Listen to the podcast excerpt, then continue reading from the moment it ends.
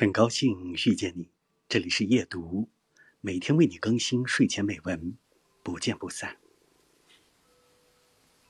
他问自己：原因，你在哪里？我在这里。这里是何时何地？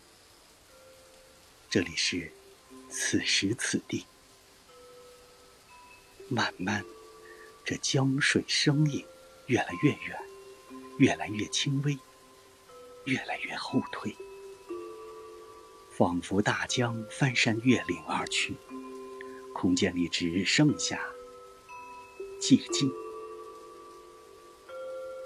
他听到楼下花园里的昆虫鸣叫，花朵摇摆，树枝彼此摩擦的声音；还听到隔壁孩儿啼哭，母亲起来哺乳，低声的唱着的摇篮曲。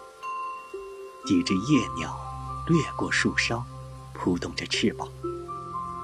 再后来，这些声音也逐渐远去。节选自庆山的《夏末山谷》。